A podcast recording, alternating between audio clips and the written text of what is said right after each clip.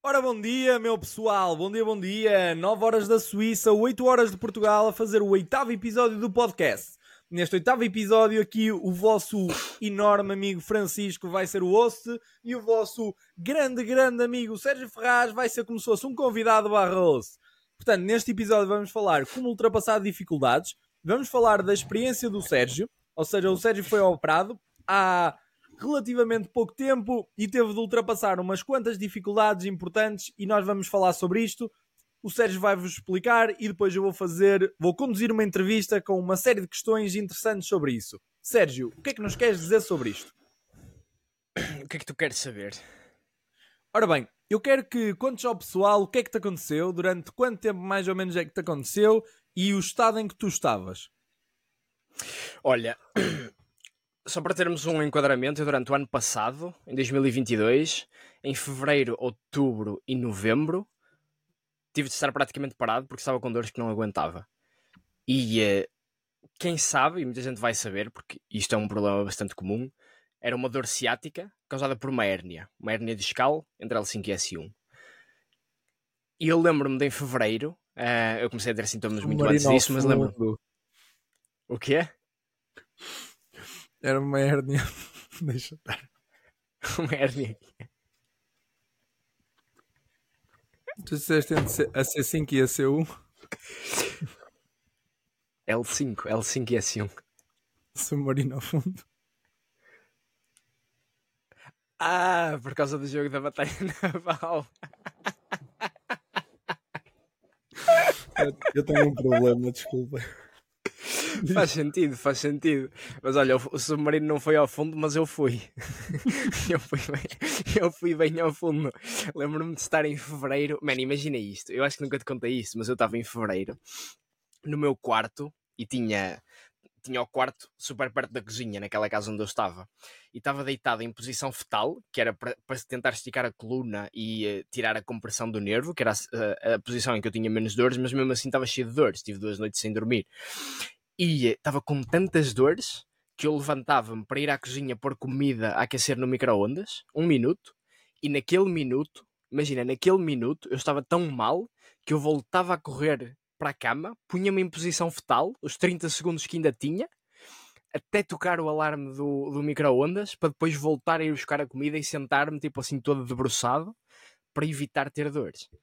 E isto já depois de andar a tomar medicação e essas coisas todas, estava tá, mesmo horrível. Aliás, eu lembro-me que a minha namorada na altura veio do Porto de propósito para cá para me ajudar a ir às urgências. Ele estava mesmo péssimo, péssimo, péssimo. E eu sem saber o que é que era.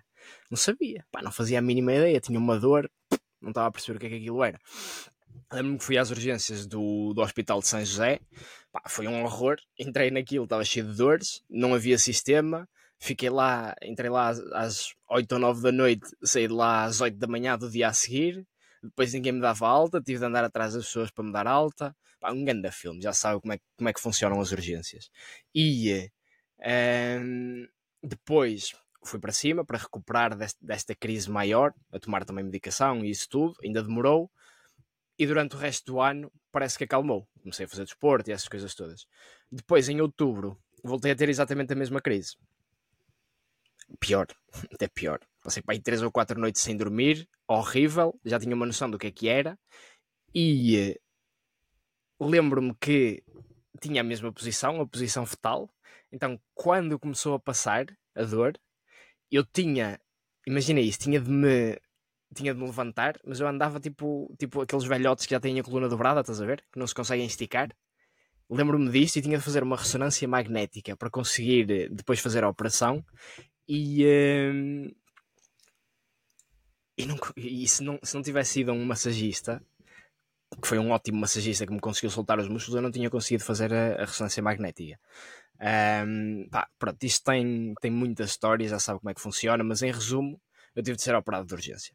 Fui um, em fevereiro marcar uma consulta para novembro, outubro, novembro, um, que eu fui mesmo no final de outubro que eu tive, que eu tive a consulta no Hospital de São José e por acaso tive a crise na mesma altura, então fui logo fazer a ressonância e consegui ter alguma agilidade para, para a cirurgia.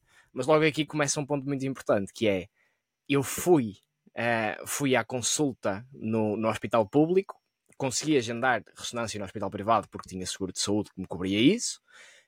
E depois lembro-me de estar no, no hospital público a perguntar ao médico então como é que faço para ter a ressonância. Saí de lá sem consulta marcada, saí de lá sem exame marcado, sem telemóvel do médico, sem nada. E só estava a pensar: porra, eu esperei sete meses por. Sete, não, oito. Foi em fevereiro, só em outubro é que eu tive uma consulta.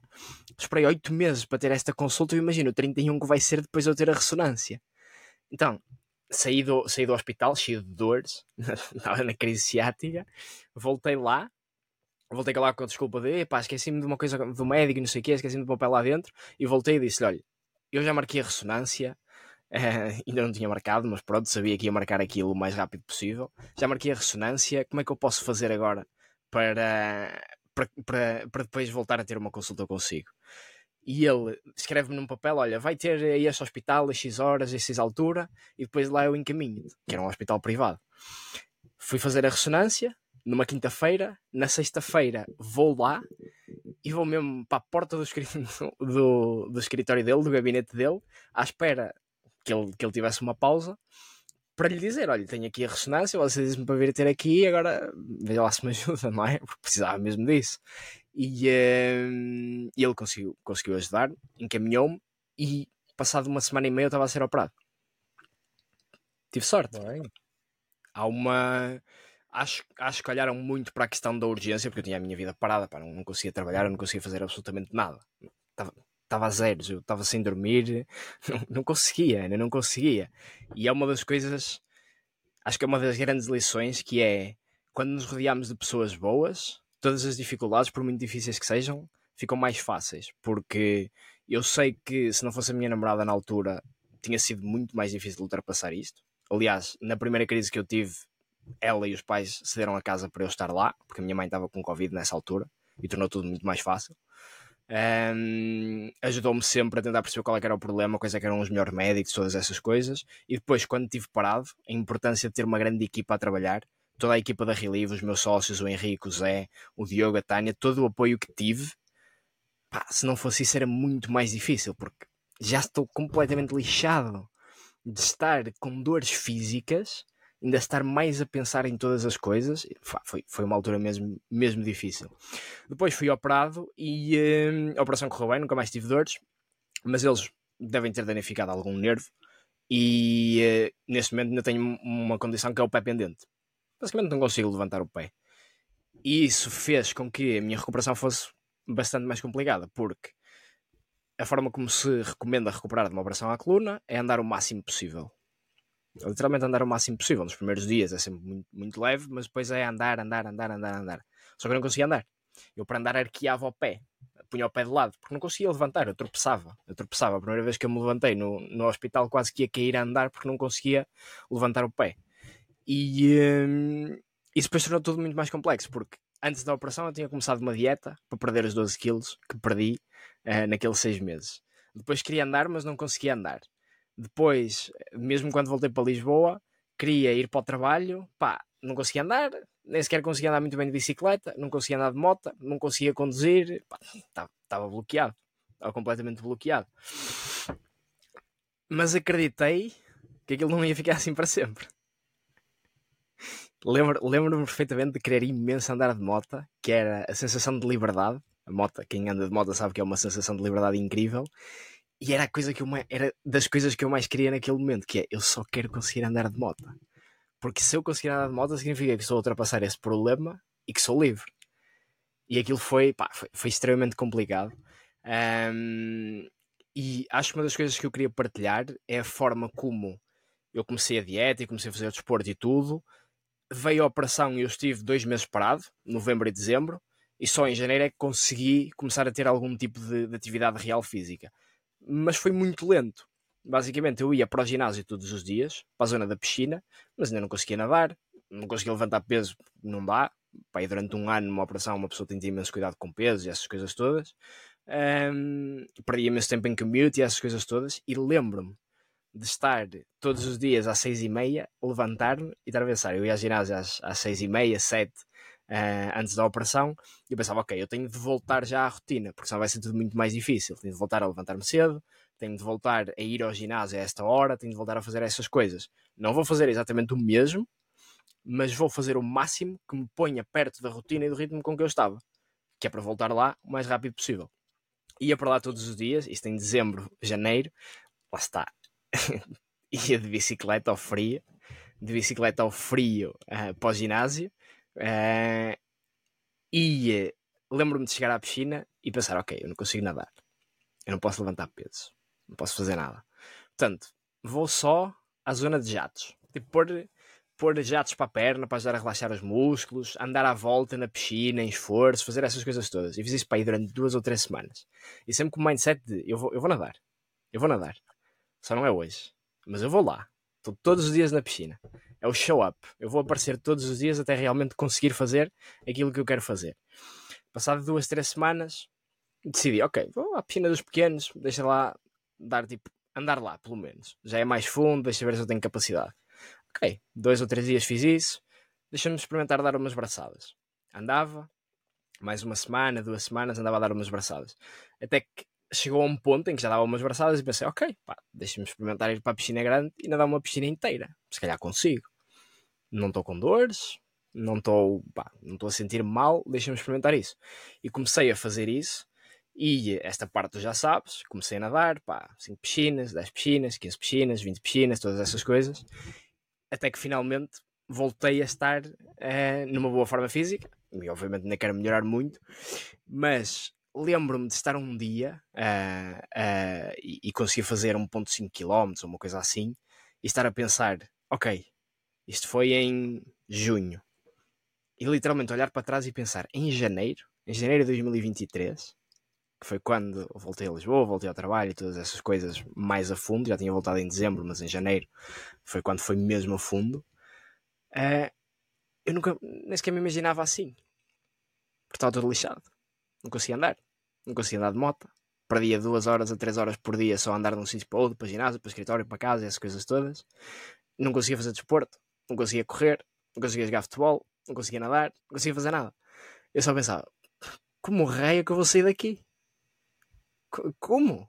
Como? Eu não consigo fazer nada, não consigo andar de moto. Como é como caraças é que eu vou sair daqui?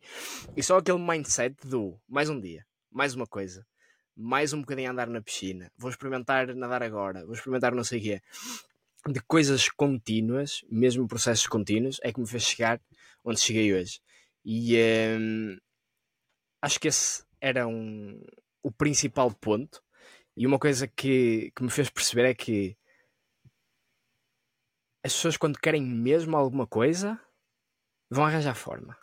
Pode não ser hoje, pode não ser amanhã, pode não ser daqui a duas semanas, mas vão arranjar forma. Porque está lá. Está lá na cabeça. Que as pessoas querem fazer aquilo. E se tu tens isso na tua cabeça, tu vais todos os dias estar a pensar como é que eu me ponho um passo mais perto disso. E só um passo mais perto disso. E mais um. E mais um. E acho que é isso.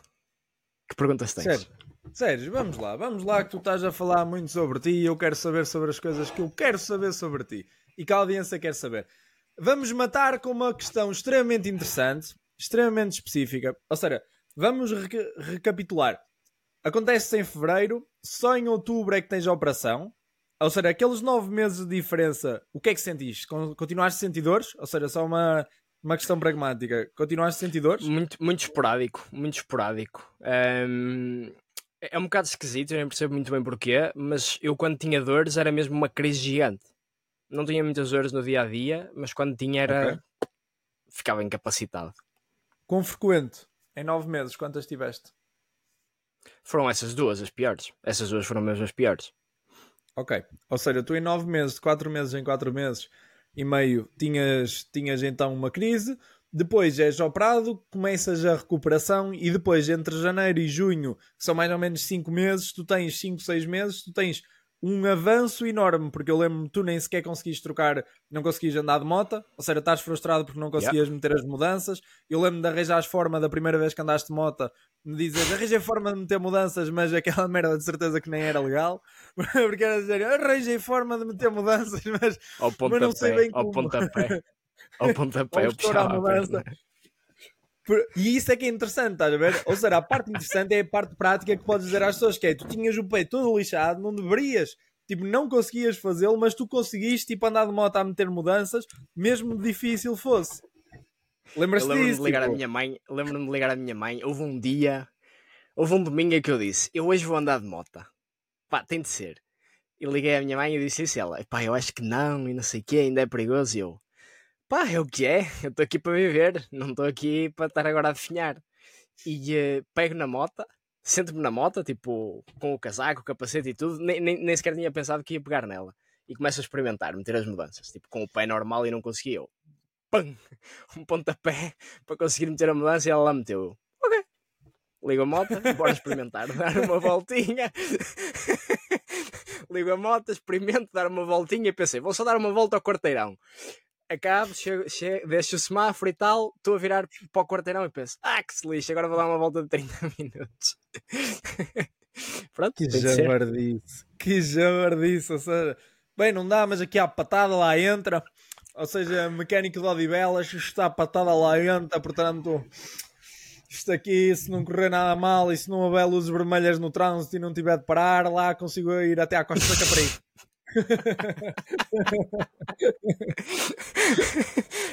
Esperar que não haja trânsito em Lisboa, Jesus. Bem, eu tenho uma questão. Eu tenho uma questão que eu tenho curiosidade, que é, tu alguma vez, quando tiveste uma crise destas, tipo, acordaste sem conseguires levantar, tipo, todo bloqueado? Epá, eu conseguia sempre, mas era muito lixado. Era muito lixado. Eu estava mesmo todo bregado. Tipo, eu, eu ficava quase, quase a 90 graus, estás a ver? Com, Como se morresse o- tétano. Já viste pessoas a morrerem tétano? Não. Mas imagino que Morrem não seja todas nada agradável. estendidas, todas estendidas com o músculo completamente em extensão assim, ao contrário. Ou seja, imagina Pois, que tu sejas o contrário, estás a ver, estavas assim todo Yeah. vergado em posição fetal, mas tu nunca tiveste medo, é esta a minha questão, de adormecer e um dia acordar paralisado? acho que não, acho que não, acho que não. Epá, depois de saber que era uma hérnia, depois de saber que era uma hérnia, fica com um bom medo e queria mesmo resolver aquilo o mais rápido possível, porque basicamente a hérnia estás a comprimir o nervo e se fizeres uma, se cortares o nervo ele deixa de funcionar, portanto uma compressão, se for demasiado forte, corres o risco de danificar o nervo. Porque há, vários, há vários, várias raízes do nervo a sair dali. E comecei a ficar com, com medo sério de, de perder mobilidade e de ficar com dor permanente e essas coisas todas. Ok, ok, porque parece uma questão normal uma pessoa que neste momento sente-se a definhar pensar, bem, se eu adormecer e acordar amanhã se der um jeito à coluna enquanto estou a dormir e acordo paralisado, estás a imaginar que é que é acordar assim? Se calhar telemóvel Yeah. longe de ti e tu. Mas sabes, mas, mas sabes que e eu estava tão cansado, tão cheio de sono, que nem sequer tinha tempo de pensar nisso. Eu só pensava, eu só quero dormir. Eu só quero que a dor acalme um bocadinho e só quero dormir. Era, era péssimo. Ok, Eu- é lembro-me eu lembro-me eu lembro que o pior era mesmo tipo 11, meia-noite até às 2 da manhã, que é aquela altura em que uma pessoa já fica tipo, pá, já era a altura de adormecer. É normal estar-se cansado a esta hora. E a dor era pior. Pá, deixava de haver linhas de comunicação porque toda a gente estava a dormir, estás a ver? Então era mesmo, estava sozinho. E tive É. imensa sorte, mais uma vez, com a minha namorada na altura, porque estava sempre disponível e ajudava e ajudava a procurar massagistas e essas coisas todas. E eh, isso é mesmo o pior, porque tu queres dormir e sabes que já não dormes há dois ou três dias. Pá, e é péssimo. Eu lembro-me que fui às urgências da segunda vez e eu já não dormia pá, há dois ou três dias e deram-me medicação intravenosa para a dor. E depois fiquei aqui com aquela moca, estás a ver? Tipo, como, se vê nos filmes. Com aquela moca comecei a mandar coisas à toa, mandava a localização à toa para pessoas no WhatsApp e não me lembrava disso. E adormeci lá. Adormeci num- tipo numa cadeira de rodas, na, na porta da urgência, adormeci, pá, aí durante 20 minutos. E lembro-me de acordar e eu pensar, eia, que bom, que bom, tipo, dormi 20 minutos, mesmo bem, espetáculo. Deus do céu, Sérgio. Olha, eu, eu como sou teu amigo e estou preocupado contigo e estou preocupado com a nossa audiência, eu tenho de fazer uma questão muito interessante, ok? Que é, e sexo? Dentro desse tempo todo, como é que tu lidavas com as dores barra a necessidade de ter de fazer sexo? Qual necessidade? Só quero não ter dor. tudo bem, mas não, não havia, imagina, no meio do processo todo, durante dois meses, três meses, seis meses, no... o que é que sentes? Ou seja, qual é a tua urgência sexual em relação àquilo que tu podes fazer? Ou seja, a privação frustra, ou seja, tu ficas frustrado, tipo, esqueces que tens necessidade porque estás tão mal que nem queres saber, ou ficas dizendo, yeah. pá, eu gostava, mas não posso, como é que é? Yeah, esquece. Esquece completamente. Esquece de fazer sexo, Sérgio. Quando estás mesmo mal? Quando estás, quando estás a não conseguir dormir? Ia, não, esquece. Eu, esquece, eu acho que chegar a um ponto que um gajo diz, ok, estou na recuperação, na recuperação, é... na recuperação é diferente. Na recuperação é diferente. Porque quando estás. Ou seja, quando eu saí, tinha, tinha, tinha o pé pendente, não conseguia mexer-me, não conseguia fazer essas coisas, mas eu estava bem, já não tinha dores, já não tinha dor ciática, tinha dores musculares, porque não estava a usar os músculos, mas não tinha dor ciática, não tinha dor de nervos. E aí já é diferente. Aí já queres e queres arranjar a solução. E uh, pensas em posições diferentes, isso tudo. Nem que seja a patada. Ai, a patada não, a patada não. Nem que seja a patada. E é. Uh... Yeah. Pá, mas quando, quando estás com sono, não. Quando estás todo arrebentado com dores que não te deixam dormir. Eu estava mais a falar na recuperação, ou seja, a minha questão era mais tipo, quando tinhas a recuperação e estavas todo lixado na mesma, tinhas dificuldades, estás a ver? Tipo, tinhas de uhum. arranjar maneiras tipo, de o fazer e não era frustrante Sim. não teres tipo, a liberdade para fazer aquilo que querias quando querias, estás a ver? Até nesse sentido, que é um sentido yeah. mais íntimo, mais frágil. Sim, sim. Pá, é, é frustrante, mas vem muito da, da relação que tens com a outra pessoa e da compreensão, tanto da outra pessoa contigo como de ti contigo mesmo que é tu saberes, ok, eu quero, eu quero fazer, se calhar não consigo fazer aquilo que quero exatamente, mas consigo arranjar um compromisso entre o que é que me vai deixar recuperar em condições e como é que eu consigo ter na mesma as minhas necessidades suprimidas. Ok, ok. Ok, então vamos ultrapassar então este tipo de questões e vamos falar. A que nível é que isso afetou a tua masculinidade? Ou seja, a que nível é que isso pode ter afetado tu não podes ir a algum sítio, não te sentires capaz de correr, não te sentires capaz de defender alguém se for necessário, tipo, isso afetou-te ou nem sequer pensaste nisso e foi-te completamente indiferente essa, essa posição mais frágil em que passaste? Eu olho mais para isso numa perspectiva de independência, que é da independência da liberdade. O exemplo que eu estava a dar da moto, que eu queria imenso andar de moto. Porque era isso. Não, não, não me sentia capaz de fazer tudo aquilo que queria e tudo aquilo que precisava. E, tá, e o exemplo que diz é pá, imagina que te aparece alguma coisa e tens de correr, ou tens de defender, ou o que quer que seja. Isso está sempre comprometido. Eu continuava com força, pá, não, não fiquei completamente definhado, não perdi massa muscular, não... se precisasse mesmo de correr, corria a mancar, corria para aí a um terço da velocidade, mas corria alguma coisa, se calhar ia cair. Mas pronto. Sim, mas é uma posição um... frágil. Se alguém tivesses com a tua namorada e se alguém vos assaltasse, estás a ver, não conseguias, não conseguias defender, não conseguias fazer uma coisa. Não. Ou seja, isso não, nunca te afetava, ou seja, nunca te sentias minimamente tipo frustrado, não conseguias fazer se acontecesse ou não era uma urgência que acontecia na tua cabeça? Senti, Pá, as, as, primeiras semanas, as primeiras semanas foram bem frustrantes. Eu lembro-me que, e agora é que eu me estou a lembrar, eu quando quando estava a recuperar, naquelas duas, três primeiras semanas de recuperação, pá, nas duas primeiras semanas eu só andava em casa. Imagina, tinha, tinha daqueles relógios para contar passos e tinha o objetivo de fazer 10 mil passos por dia. E os meus 10 mil passos era andar à volta da mesa da sala. Porque eu tinha medo de, de sair e ficar demasiado cansado. Era tipo, tinha medo de dar uma volta sequer ao quarteirão, andar aqueles 200 metros e uhum. ficar super cansado e ficar, eh, e ficar ali parado no meio. Um, portanto, sim, isso, isso mexe muito com, com a sensação de teres independência e teres capacidade e teres capacidade de defender os outros, mas também é uma questão de tu conseguir saber que não é isso que te define, porque estava numa situação limite. Estava numa situação limite em que estava tudo a correr mal. E uh, há pessoas que estão em situações muito mais limite, de certeza absoluta. Isto pá, foi uma coisa péssima mas há muito pior. E eu pensava sempre isso. Olha, lembro-me lembro de, estar, de estar lá e uh, estava na cama e tinha a televisão. Não tenho televisão no quarto, acho que isso é estúpido, acho que não faz sentido nenhum porque o quarto é, é para dormir. mas tinha a televisão no quarto porque tinha de estar deitado e, uh, e apareciam imensas notícias da guerra na Ucrânia. E eu ali só pensava, eu estou muito mal, mas tenho um sítio para dormir onde sei que não vai cair uma bomba amanhã. E acho que pôr essas coisas em perspectiva ajuda a lidar com isso. Percebes? De, ok, epá, não tenho independência, não posso fazer o que quero, mas pelo menos consigo dormir bem à noite. Ok. Qual foi a porcentagem de qualidade de vida que sentes que perdeste naquela altura? 90% para aí. Pá, para mim 90%. foi. Pá, não conseguia fazer nada, man. não conseguia fazer nada do que queria. Não conseguia trabalhar, que eu gosto de trabalhar. Não conseguia fazer desporto não conseguia fazer nada.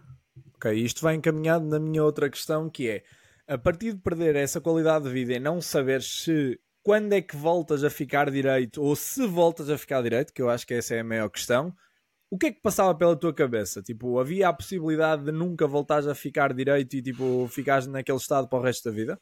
Tu ficavas assim na tua cabeça? Ainda Lembro-me lembro-me de depois da operação pensar literalmente isto, que é Muitas vezes. Hum, muitas vezes nós não pensamos o quanto a medicina avançou no último século. Repara, se eu tivesse esse problema há 100 anos, muito provavelmente eu ia ficar incapacitado. Se calhar ia continuar com pá, dois meses doía, dois meses não doía, dois meses doía, dois meses não doía, mas ia ser uma vida de merda.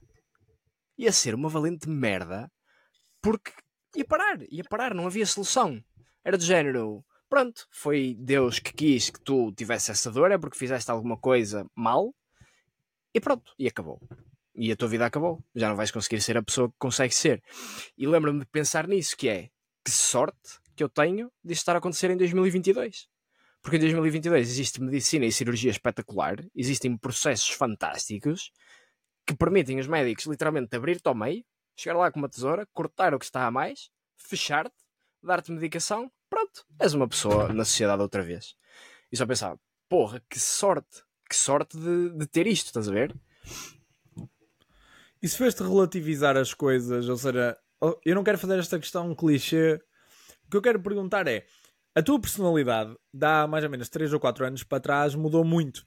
Porque tu, por tu aos 21, 22, 23 não querias ser tão feliz, querias ser muito produtivo, querias ser, uh, querias ser rico, querias fazer coisas, ou seja, tu não focavas tanto na, na, felicidade. Não, mas tu agora tens uma coisa diferente, que é, tu agora consegues dosear a felicidade com aquilo que tu queres. Ou seja, tu consegues ver, e eu agora acho que o Sérgio, que tu és, tem a capacidade de dizer, ok, estou a trabalhar imenso, mas se isto me está a tirar a qualidade de vida, eu não quero porque eu também tenho, quero ter alguma qualidade. E tu antigamente não. Ou seja, quando eu te conheci, conheci bem, quando nós vivemos juntos, só estavas focado naquilo. A qualidade de vida, se fosse mesmo baixa, tu não querias saber, estás a ver? E tu agora és uma pessoa completamente diferente, o teu mindset mudou. E, ou seja, e teve a ver com isso também? Tipo, isso foi um impulsionador? Teve. Teve. Teve porque e quando eu comecei a ter as primeiras dores, foi numa altura em que eu estava a trabalhar 16 horas por dia no escritório. E eu estou a dizer 16 horas por dia e tu sabes que isto é sério, não estou a, a, exagerar.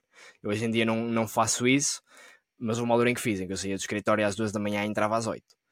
E, uh, e foi nessa altura em que eu comecei a ter prim os primeiros sintomas. Que começava a doer a perna, às vezes propagava até ao pé, não era incapacitante, mas doía. Era nessa altura em que, eu, em que eu comecei a ter os primeiros sintomas. Portanto, eu não sei até que ponto não foi o meu desleixo de não fazer desporto, de estar muito tempo sentado, de estar em más posições, que me levou aí. E eu não sei e acho que nunca vou saber o que é que realmente causou isto, porque toda a gente diz, ah, foi um impacto, um acidente, uma coisa assim, e não foi. Isto foi, foi aparecendo. E então eu escolho na minha cabeça decidir que foi isso que me levou aí. Porque assim eu já sei. Sérgio, se tu fizeres isso mal, se estiveres 16 horas sentado no escritório, provavelmente vais ter outra hérnia. Portanto, não faças. Tens de dar o litro na mesma. Tens de dar o litro, tens de ser o melhor, tens de conseguir dar delivery daquilo a que te, a que te comprometes, mas doseia as coisas. Não tens as 16 horas sentado, porque isso vai ser estúpido e provavelmente vais ter de ser operado outra vez. Ok. Ou seja, isto vai ter outro sítio que é o que é que sentes que manter-te em forma corporalmente muda no teu mindset? Tudo. Muda okay. tudo. Uma coisa que eu adoro na, na parte da natação é. Eu chego lá e as primeiras quatro piscinas são as mais difíceis. Porque a tua respiração ainda não está habituada. E a partir daí fica tudo muito mais fácil. E aquele, aquele, quando passas aquela barreira de ainda estás a aquecer e a tua respiração ainda não está lá e de repente é mais fácil, relembra-me todos os dias, sempre que estou com, com algum desafio, de pensar: é só a fase inicial. É só a parte inicial que vai ser difícil. Depois tu já vais estar habituado. E por acaso tiveste sorte quando estavas incapacitado, entre aspas e sem aspas, não engordas facilmente. Ou seja, tiveste a sorte de, do teu corpo naturalmente não engordar e não se desleixar, porque isso se calhar ainda ia ser mais difícil. Diz. Ia só dizer que eu mantive a dieta toda que estava a fazer. A única coisa que eu fazia era comer imenso chocolate. Precisava de imensa dopamina e comia imenso chocolate. É. E, e nem, nem, era energia, era felicidade. Era felicidade. Estava sozinho em casa a ver filmes e tal, gente. Que porcaria, fogo, não, não é isso que eu quero. Era tipo comer um chocolate para, para calar, para calar este. A minha questão também é: imagina, tu agora que mudaste, mudaste essa ideia, tens um corpo saudável e que te sentes melhor e que podes estar tipo cada vez num pico de maior beleza, ou seja, vê-se pela tua jawline, vê-se pela forma como as pessoas ficam quando estão saudáveis. Sentes que isso ajuda o processo, ou seja, quando estás em dificuldades, sentes que estares bem fisicamente ajuda o processo mental? Sim, sem dúvida, sem dúvida, porque dá-te muito mais confiança. Dá-te muito, muito mais confiança é olhares ao espelho e gostares de ti, olhares ao espelho e gostares de ti, saberes que estás capaz de, de, superar desafios, saberes que vais fazer desporto e consegues. Olha, uma coisa que eu fui fazer fui fazer surf esse fim de semana, já não, só fiz uma aula e nunca tinha feito, e lembro-me que da primeira aula que fiz fiquei todo partido, e nessa altura também não estava a fazer desporto, e fiquei com um, um bocado de receio disso. Eu fui fazer surf e depois ao fim do dia ainda fui jogar basquete. E no dia a seguir acordei cansado, mas foi só cansaço, pá, é músculos, os músculos tensos, que é normal quando fazes muito desporto num dia mas não senti, não senti menos produtividade, não me senti menos feliz, não, me, não senti que fosse mais difícil acordar. É o cansaço normal e pura e simplesmente porque estou habituado a isso, porque estou constantemente putting myself out there a fazer desporto e a puxar os meus, os meus limites. Ok, porque isso é essa a última questão que eu tenho, que é se o teu handicap, imagina qualquer um de nós tem um handicap, ou seja, um dia podemos falar exatamente porque não vale a pena agora daquilo que eu tenho aqui, estás a ver? Mas já há dois anos eu não Sim. consigo ter uma mobilidade do braço. No entanto, tudo aquilo que eu faço, imagina, eu fui metendo músculo no corpo e como, como, como para não ter inflamação no corpo, para diminuir os riscos de alguma coisa acontecer e de me saltar o ombro outra vez e saltar-me as costas outra vez. E tipo, e eu sinto que, mesmo com esse handicap, estás a ver, consigo ser muito mais ágil, muito mais móvel do que o resto das pessoas, exatamente por estar consistentemente todos os dias a treinar. Ou seja, e é isso que eu te estou a dizer que é, mesmo tu tendo alguma dificuldade, sentindo o pé pendente, tendo as coisas, tipo, tu neste momento estás a nadar muito melhor do que a maior parte das pessoas, mesmo tendo essa dificuldade extra, simplesmente porque tentaste, tentaste, tentaste, tentaste, tentaste, e fazes tantas vezes que já arranjaste forma, e tipo, e o resto do pessoal, o que eu quero dizer com isto é, o pessoal que nos pode ouvir, pensar que se não se meter no sítio, ou seja, se não estiver sempre a treinar e a ser consistente numa coisa, por muito que esteja 100% apto, vai estar 0% apto. Especificamente porque nunca vai tentar e nunca vai treinar uma coisa que devia treinar. Porque as pessoas agora são preguiçosas. Achas que as pessoas olham e dizem, ah, eu conseguia fazer isso e depois não fazem? Sem dúvida. Sem dúvida, toda a gente tem a possibilidade de fazer tudo, porque as pessoas imaginam, o ser humano, para mim, eu vejo em fases extremamente incríveis, que é, quando são jovens não querem saber de nada, não fazem nada. Exceto algumas exceções, mas quando são jovens não querem saber de nada. Quando estão tipo na crise de meia-idade, a chegar aos 30, dos 35 aos 50, para mim já é uma crise de meia-idade aos 35, que é quando o pessoal tem complexo Peter Pan e já não quer passar dos 30, e fica dizendo, ok, agora já não tenho tanto bom corpo como tinha aos 25, também já não vale a pena puxar. E depois, mais velhos, tipo, também não querem fazer nada porque agora já chegou o tempo deles, já estão à espera da reforma, é daqui já há 15 anos, o pessoal tem este mindset de merda, estás a ver? Ou seja, a minha coisa é, as pessoas têm sempre possibilidade de o fazer, tu agora até aos 60 anos, tu és incrivelmente ágil. Não tem nada a ver com o que há 100 anos atrás ou há 150 anos atrás. E mesmo assim não o fazem, estás a ver? Nós estamos no pico da nossa vida. Nós estamos completamente no pico, nós estamos aos 26 no pico da nossa vida, estamos já em decadência que o pico devia ser aos 25, ou seja, neste momento eu sinto-me no pico, eu tenho de estar no pico, estás a ver, e tenho de fazer as coisas todas. E é imensa gente que se calhar está com 24, cruzados, estás a ver? Que podia ter um corpo espetacular, podia fazer alguma coisa, só tinha de ir ao ginásio que é 30 minutos ao dia, nem fazer nada de especial, simplesmente manter uma dieta e manter uma regra, e não fazem. E tu, com a dificuldade toda que tiveste, ou seja, que podias simplesmente dizer, dar um fuck at geral, estás a ver? E dizer, olha, que se lixe esta porcaria, não decidiste, género, dentro da tua mentalidade, de saberes que não iria acontecer, tu praticamente diminuíste a probabilidade da merda. Ou seja, praticamente ficaste dizendo, ok, tenho de fazer isto, tenho de fazer isto, porque isto vai-me ajudar a ter uma qualidade de vida maior. E como tu dizes, mesmo que ainda haja a possibilidade de um dia teres um problema, a possibilidade vai reduzir-se imenso com o facto de tu fazeres o que fazes neste momento e de seres uma pessoa saudável, porque eu acho que nunca tiveste num pico tão saudável como estás agora e com tanta noção de comida e tanta noção de desporto. Yeah. E tocando no ponto que estavas a falar de, hum, das pessoas olharem para isso e, e, crescerem e não olharem e não fazerem aquilo que querem ou que deviam fazer, eu acho que é muito fácil nós olharmos e pensarmos: ah, eu podia fazer, eu sei que conseguia fazer, mas eu sei que conseguia fazer não vale de nada. Olhar para alguém e dizer: ah, eu conseguia fazer isso. Olhar eh, Verstappen. Verstappen no Fórmula 1, quem, quem acompanha a Fórmula 1 sabe que ele está sempre a ganhar agora. E dizer: ah, que o carro dele é fácil. Força, vai, vai e ganha todos. Pode haver é, mais é. facilitismos é... ou menos, mas tens de, tens de fazer. Tens de fazer, tens de cumprir as regras que, que te propuseste, tens de olhar para aquele objetivo e dizer: Eu vou chegar lá, eu vou fazer, vou ser um top performer, vou ser a pessoa que quero ser. E em resumo, eu acho que a maior parte das pessoas não quer mesmo, porque se quisesse, arranjava a forma de fazer. É, é exatamente isso. Ou seja, a maior parte das pessoas tu achas que isto é para todos? Imagina se lhes acontecesse a mesma coisa que te aconteceu a ti, eu, achas que 90% ia encarar da mesma forma e ia tentar resolver? Ou ia tipo começar a ter pena da vida e a dar a desculpa nos próximos 5 anos de não fazer nada porque há 5 anos atrás lhe aconteceu isto? Porque tu nunca falas sobre isso, tu és género, tu levas a tua vida como se nada tivesse acontecido e só andar em frente e o passado que se lixe. E eu acho que a maior parte das pessoas iria olhar e ficar, ok, eu não fiz nada estes 10 anos porque há 10 anos me aconteceu isto que me impossibilitou e depois foi uma cadeia de acontecimentos que depois eu também não apanhei isto e eu ia ser o Ronaldo se não me tivesse acontecido isto ao joelho, estás a ver?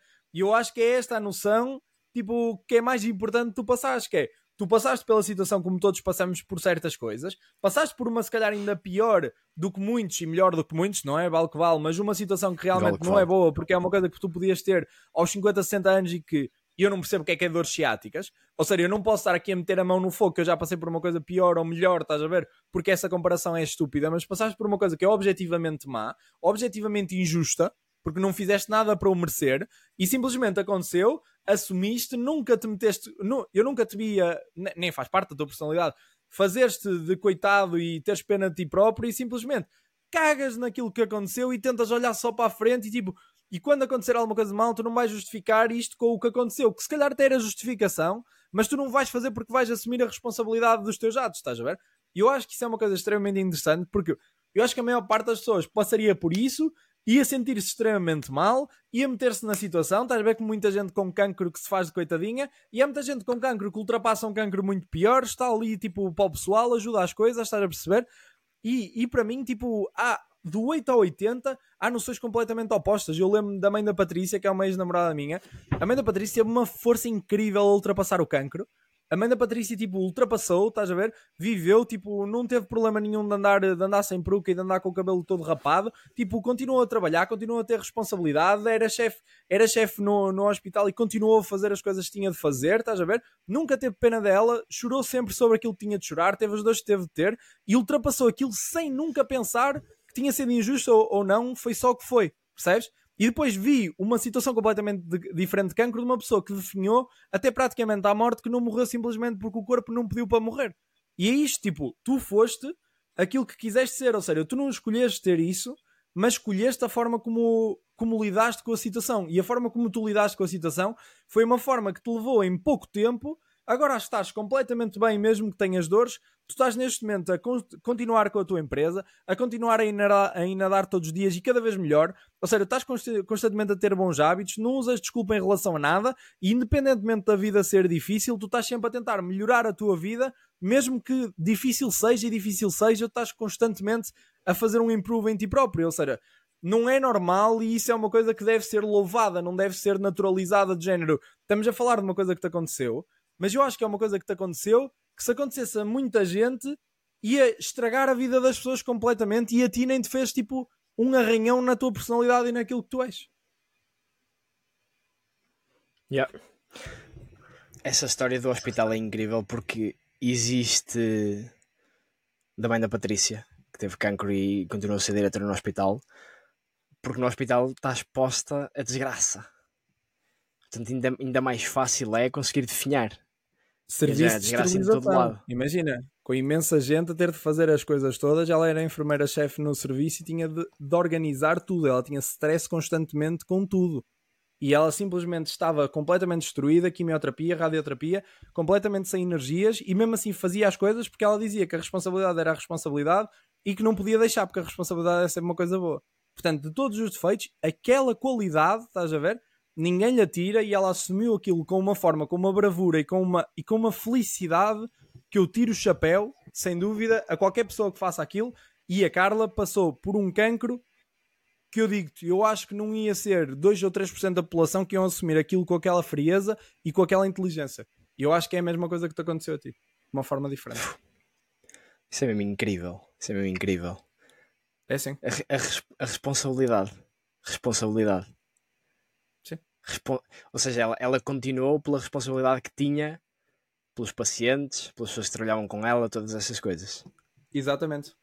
Ela tinha noção das responsabilidades que tinha e tinha noção daquilo que do serviço dela para o mundo e das pessoas e tinha noção que se ela fosse abaixo, e eu sentia muito isso, ela tinha noção que se ela fosse abaixo as pessoas iam ter pena e as pessoas não iam aguentar e ela tinha de estar à frente do barco, ou seja, ela meteu de lado tudo aquilo que estava a sentir e continuou à frente do barco.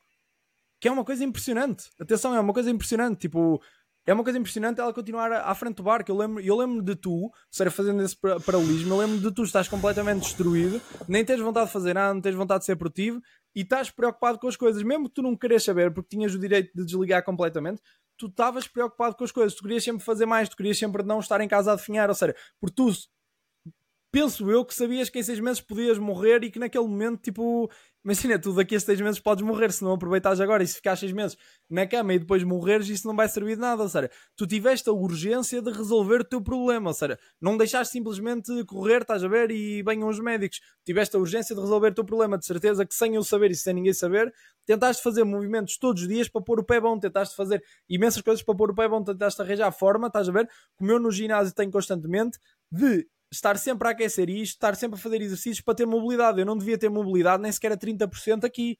E eu tenho a, a hiperextensão quase completa. Ou seja, exatamente porque todos os dias sem ninguém ver, estou a fazer exercícios. Eu estou com meia hora de exercícios. E tu a mesma coisa.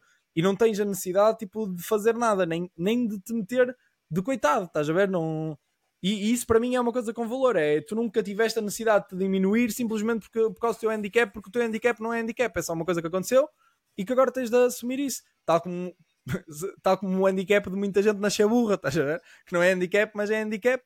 E tipo, e simplesmente tu nasceste com esse azar e agora tens de lidar com esse azar. Tipo, tal como qualquer pessoa tem de lidar com os azares da vida, não é? Yeah. Yeah. Como é que, tu, como é que tu fazes com, com o teu exercício? Só para acabarmos, como é que tu fazes com isso? Como o que é assim? é que.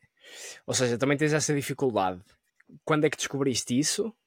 E uh, como é que tu lidas agora? Opa, eu tenho uma perna esquerda que já lhe tirei um osso a mais e que me está a nascer outro osso a mais, ou seja, tenho mobilidade reduzida numa perna esquerda. No entanto, corro mais do que a maior parte das pessoas que nos estão a ouvir, senão do que toda a gente. tipo, porque estou constantemente a meter músculo lá, porque sei que o osso pode rasgar o músculo e rebentar-me completamente o tendão, ou seja, tenho esse problema na perna esquerda. Neste braço esquerdo tive uma, uma luxação externa, ou seja, saiu-me completamente o ombro e saiu-me as costas a nadar, numa prova de natação a 400 metros da, da costa, e neste momento não deveria ter a rotação, porque disseram que eu ia ter, eh, como tive, tive de nadar para, como tive de nadar para a costa e tive muita, muito tempo, opá, tive para 45 minutos com isto fora, disseram-me que eu não devia ter movimento, ou seja, é o que devia ter imensas dores, e como não tratei, não fiz fisioterapia na altura porque tinha a empresa e opá, fui estúpido, continuei, meti a ligadura e continuei a trabalhar e continuei a fazer esforços e não devia, ou seja, eu neste momento não, não o devia ter curado e a única forma de eu o aguentar foi meter um bocado de músculo, foi continuar a, a levantar peso, foi continuar uma vida, uma vida equilibrada e a comida. Ou seja, quanto melhor comes, menos inflamação tens no corpo e quanto menos inflamação, mais rotação consegues ter, mais mobilidade consegues ter e aprendi com a comida a melhorar a minha mobilidade. Portanto, neste momento tenho esses dois handicaps que são handicaps extremamente grandes. Não se nota, consigo fazer as coisas todas normais, mas eu tenho plena noção do meu corpo que se tivesse a minha parte esquerda do corpo igual à parte direita, o meu corpo era muito mais utilizável, ainda mais útil do que aquilo que é. Mas não posso fazer nada, a pessoa está numa cadeira de rodas, portanto eu tenho uma sorte de caraças. Yeah, yeah, sem dúvida. E uh, acho que acho que é giro, é giro pensar na alimentação como uma forma de resolveres o problema. Resolveres um problema muscular Sim. e um problema de tendões e isso tudo. Porque as pessoas veem, ah, pronto, é preciso fisioterapia. Sim, é. E é preciso treinar esforço e essas coisas todas, mas se não comeres bem, não serve de nada, não é? Não, não. A alimentação só de pensar que a carne a carne vai dar se calhar 50 ou 60% da inflamação do teu corpo constantemente, porque estás constantemente a comer porcaria, tens o corpo todo inflamado.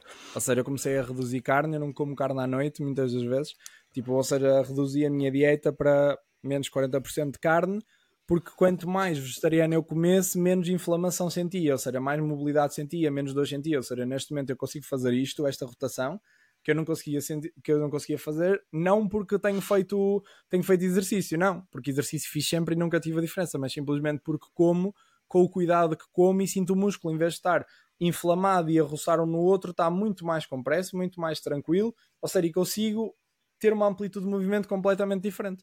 E eu okay. simplesmente vi isto porque fui falar com amigos meus que, que me recomendaram. E eu experimentei tipo hardcore. Ok. E uma pergunta que eu tenho para ti. Tu sabes que eu tento ao máximo respeitar as minhas 8 horas de sono. E eu sei que tu não fazes isso. Não, não sentes que isso te. Não sentes que isso te reduz imenso? Mobilidade e essas coisas todas. Por exemplo, eu Sim. quando tenho uma noite em que durmo 4, 5 horas, sinto, sinto dores. Sinto dores na perna, na parte de trás. Sinto que não consigo levantar tão bem a perna com o pé pendente. Portanto, de certeza que também sentes alguma coisa parecida. Sinto. Mas se me perguntas se faz sentido se faz sentido hipotecar a minha mobilidade para um futuro, se calhar não, mas na minha cabeça também não fazia sentido. Quando me saiu isto completamente, disseram para ficar um ano sem fazer nada, só, só assim agarrado com a ligadura e eu no segundo dia tirei a ligadura porque tinha de ir falar com clientes e não queria parecer um handicap, então andava tipo com o braço, como se fosse o braço assim pendente, estás a ver? E ninguém reparava. Mas eu lembro de nem sequer tocar assim no micro, só esta, esta força aqui, só a grande dorsal, porque a grande dorsal saiu-me completamente. Não a grande dorsal, mas esta zona toda saiu-me completamente. Ou seja, eu, esta mobilidade nem sequer, nem sequer deveria existir. Ou seja, eu, eu fazia isto e não, e não conseguia fazer nada resumindo, era complicado para mim fazer qualquer coisa, mas ao mesmo tempo era mais importante, ou seja, na altura eu pensei, era mais importante eu ficar com o braço todo lixado e, e conseguir atingir o ponto que eu queria na vida e deixar, lá está a responsabilidade. Eu tinha imensos trabalhadores, tinha a minha mãe e tinha a minha avó, tinha, tinha as minhas coisas todas, tinha os carros para pagar, tinha a empresa para manter e eu decidi na altura, se calhar errado, se calhar não faria agora, mas decidi na altura não querer saber e decidi na altura hipotecar tipo, essa parte da minha vida e neste momento o sono é a mesma coisa. Ou seja, não hipoteco aquilo que como e não hipoteco o exercício que faço e não hipoteco as coisas que faço, mas o sono, opa, é muito difícil dormir 8 horas. Às duas da manhã ainda estou a ser produtivo, o meu cérebro ainda não está a desligar, ainda não, não consigo fazê-lo, mas depois às 7 da manhã ou 6 da manhã já tenho que estar acordado porque se tiver uma reunião às 7 e meia ou às 8, pá, hoje acordei muito mais tarde do que aquilo que tinha de, acordar e mesmo assim dormi 5 horas e tal porque ontem não conseguia dormir. Portanto, é complicado quando tu tens vontade de fazer alguma coisa e uma urgência na tua cabeça para adormecer é bem complicado. Sério, é muito fácil, tipo, dar o shutdown, estás a ver? Mas o meu shutdown dá tipo às duas, três da manhã quando ainda estou a fazer coisas, quando ainda estou tipo a trabalhar sobre o site, quando ainda estou a trabalhar sobre aquilo que quero, quando ainda estou frustrado a pensar naquilo que tenho de fazer no dia a seguir. E se calhar era muito mais inteligente eu não ficar frustrado e dormir. Pá, mas é muito difícil desligar o cérebro quando tens muitas preocupações e quando estás quando estás sozinho no estrangeiro, quando tens imensas preocupações, não é a tua língua mãe, nem sequer é a língua que tu tens facilidade em falar, porque neste momento eu estou a falar, estou, a falar inglês com os, meu, com, os, com os meus clientes, mas eu estou mesmo assim num cantão alemão. Ou seja, sempre que vou às urgências, sempre que vou a um problema, sempre que vou, por exemplo, ao supermercado, tenho que falar alemão e eu detesto alemão e detesto ouvir falar alemão e detesto, detesto a língua e não quero aprender a língua. Ou seja, e é uma situação extremamente frustrante. Seja, é uma sensação extremamente frustrante e todos os dias tu tens de lidar com o stress de se amanhã tens de ir à comuna, que é tipo a Câmara Municipal, buscar um papel ou buscar tipo uma licença, tu tens já de ter o problema de não encontrar ninguém a falar inglês e teres de encontrar alguém a falar inglês. Ou seja, eu sei que já vou passar por todos 5 ou 6 processos que eu não passaria no, no normal. Ou seja, isto todos os dias te dá um stress desnecessário. Por isso é que agora estou a pensar em ir para o cantão italiano, exatamente por causa disso. E, e vou para o cantão italiano porque eu não consigo adormecer pensando no stress que vou ter no dia a seguir.